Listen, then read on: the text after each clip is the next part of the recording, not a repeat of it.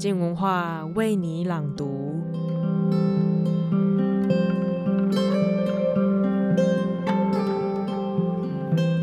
总统大选即将到来，未来是否更好？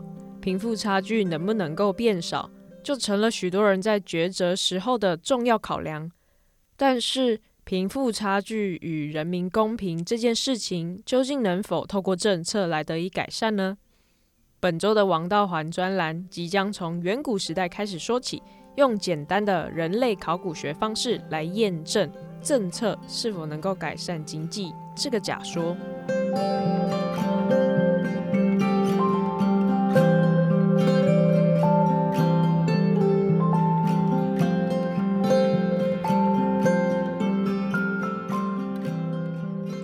我是王道环，我要为您朗读我的专栏。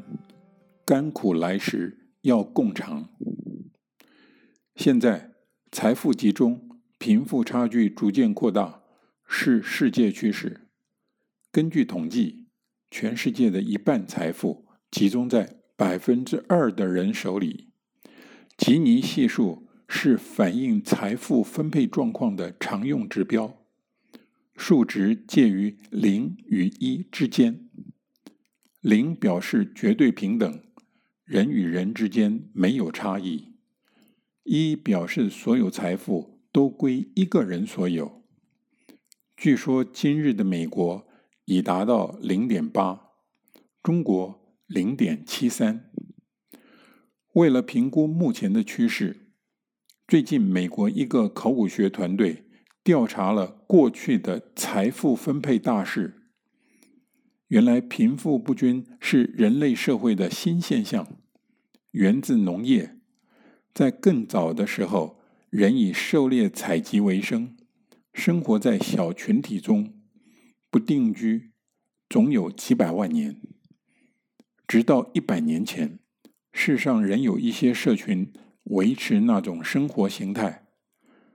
人类学家研究那些社群，参酌过去的记载，发现狩猎采集社群大体而言讲究平等分享，与古代的大同理想、现代的共产理想颇有契合之处。一万年前，农业在中东兴起，人开始定居，社群规模逐渐扩大。财富分配不均的现象才随之而起，早就是上古史的常识。因为农业的收成容易储存累积、世代移交，而农业资源在自然界的分布并不平均，不同的人在不同的土地上耕作，未必有同样的收成，结果。财富分配模式成为观察一个社会的关键变相。学者借以掌握社会的基本特征，例如社会流动的机会。美国这个考古团队决定以住房大小作为衡量财富的判准，计算吉尼系数。他们考察了全世界过去一万多年的六十二个考古遗址，最古老的距今一万一千年，正值农业兴起前夕，位于今日叙利亚东北幼发拉底河岸及古肥沃月湾上，吉尼系数约略为零点二。然后农业社群的吉尼系数逐渐上升。与社群规模、政治组织程度相关，人口越多、越集权，吉尼系数越高。农业兴起两千五百年之后，无论旧世界、新世界，吉尼系数都上升到零点三五，然后新世界并没有太大变化，甚至还有下降的案例。例如，西元五世纪的中美洲大城特奥蒂瓦坎，今日墨西哥城东北五十公里，显然是城市规划的产物，但是全城以中等大小的房子为主，没有巨大的工事，吉尼系数只有零点一二。在旧世界，贫富不均的程度则继续攀升。农业兴起六千年之后，达到零点六，如古埃及、古罗马。研究人员推测，新旧世界的差异可能是新世界缺乏大型家畜，牛、马、猪。北美洲、中美洲的人从没驯养过任何家畜。牲口是资本财，也是投资工具，是生产工具，也是运输、统治、战争工具。土地与牲口。都可以遗传给子女，造成世代不平等。看来我们的祖先在比较平等的社群中生活了几百万年，并没有演化出追求平等的心性。那么，人有没有可能从这群考古学家观察到的历史大事中解放出来呢？在十月革命一个世纪之后讨论这个问题。心情不免异常复杂。正巧，二零一七年进入英语世界主流媒体年度好书榜的大评准，就是针对这个问题的答复。作者席代尔是经济学家，出生于奥地利，在维也纳大学完成学业，现在是美国史丹佛大学的人文学讲座教授。席戴尔所谓的大平准，指大幅降低社会贫富差距的事件。他发现，历史上只有四种事件能大幅降低贫富差距：大疫、国家崩溃、大规模动员的战争、大规模动员的大革命。前两项历史上屡见不鲜。后两项则是二十世纪的新现象，如两次世界大战以及共产革命、十月革命、新中国革命。它们可以类比为启示录里的四骑士：大义、战争、机警、死神。那四种事件的共同之处，在立即的后果。对社会造成巨大冲击。席代尔以“休克”一词概括。生理学上，休克指身体宕机；在历史上，指社会既有体制的宕机。可是，席代尔的分析，对于深陷既有体制底层的人，带来的不是希望，而是绝望。这倒不新鲜，在十九世纪。经济学便号称绝望的科学，因为许多明智之士都发现，经济学家对人类前途的展望令人沮丧。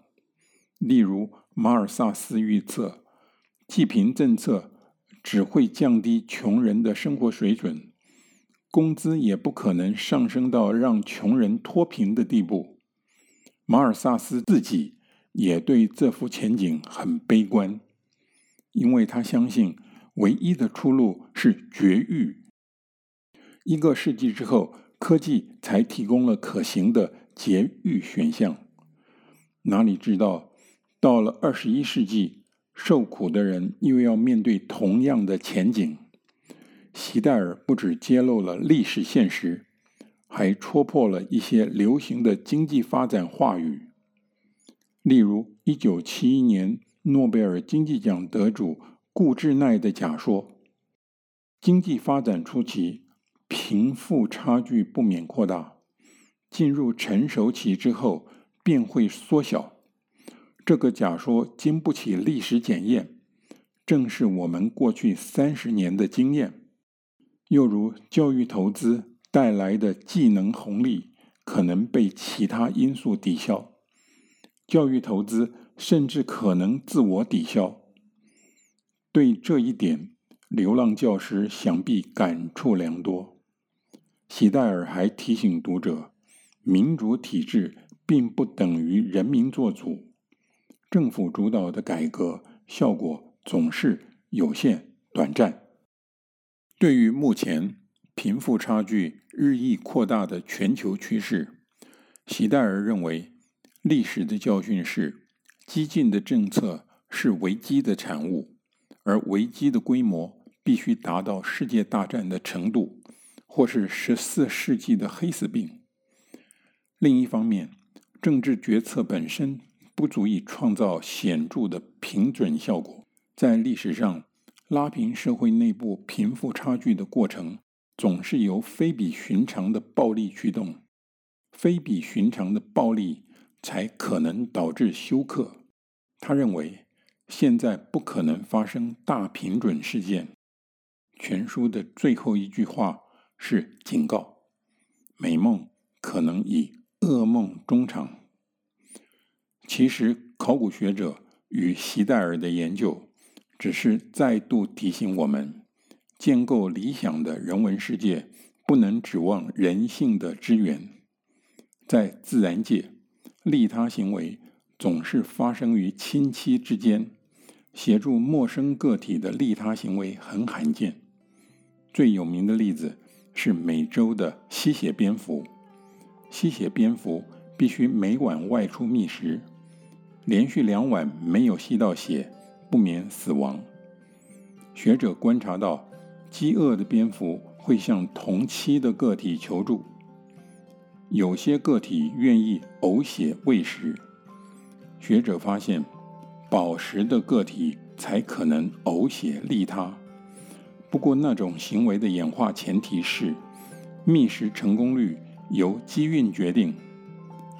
因此，相濡以沫，无意储蓄恩情。以便未来提领，以及安危他日终须仗之意。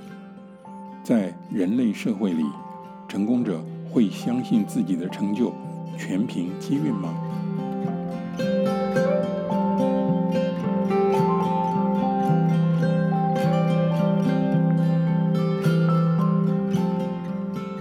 今天的专栏就到这里，明天是鲁豫家的书评时间，他即将分享。《谎报：一桩性侵案谎言背后的真相》这本书，一名住在华盛顿州十八岁的少女，她报案遭到蒙面歹徒闯入住所强暴，但是在交代案情后，她却被警方认为是在谎报这件事情。这其中是否有误会呢？或者是有更大的结构问题在其中？女孩她真的在说谎吗？答案就在明天的书评。